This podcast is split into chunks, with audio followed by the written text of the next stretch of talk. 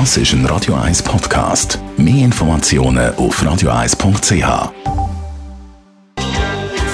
Viertel vor neun haben wir Zeit für die Meldung aus der Wirtschaft. Netto, das Radio 1 Wirtschaftsmagazin für Konsumentinnen und Konsumenten.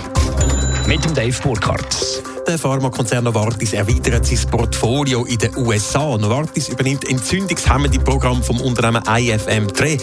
In einer ersten Vorauszahlung hat Novartis 310 Millionen US-Dollar überwiesen. Alles in allem dürfte die ganze Übernahme rund 1,3 Milliarden Dollar kosten.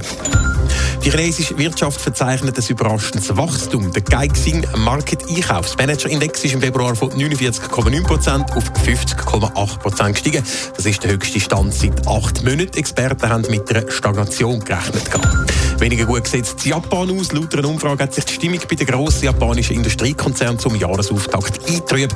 Der Tankan-Index hat im März um 12 Punkte abgegeben. Das ist der tiefste Wert seit zwei Jahren. Die Firmen in Japan kommen vor allem eine schwächere Nachfrage nach Elektroteilen Autos oder Investitionsgüter zu spüren. Das Butler Logistikunternehmen Panalpina wird dänisch. Wer hat sich denn das Unternehmen mit weltweit rund 14.500 Mitarbeitern geschnappt, Dave Burkhardt? Ja, Panalpina geht an dänischen Mitbewerber DSV. Die Übernahme ist von den drei grössten Panalpina-Aktionären schon abgesegnet worden. Die drei grossen Aktionäre haben miteinander knapp 70 Prozent von allen Panalpina-Aktien. Die Übernahme passiert durch einen Aktientausch. Auf das Vorgehen haben sie die beiden Unternehmen können einigen. Kostet tut das Ganze dann 4,6 Milliarden Franken. Damit sticht DSV das Unternehmen Agility aus. Das Unternehmen mit Sitz in Kuwait hat ebenfalls mit Panalpina über eine Übernahme verhandelt.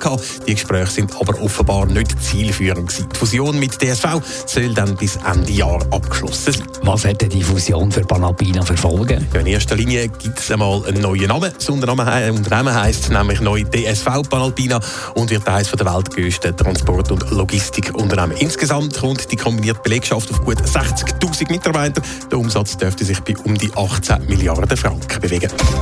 Netto, das Radio 1 Wirtschaftsmagazin für Konsumentinnen und Konsumenten. Das ist ein Radio 1 Podcast. Mehr Informationen auf radio1.ch.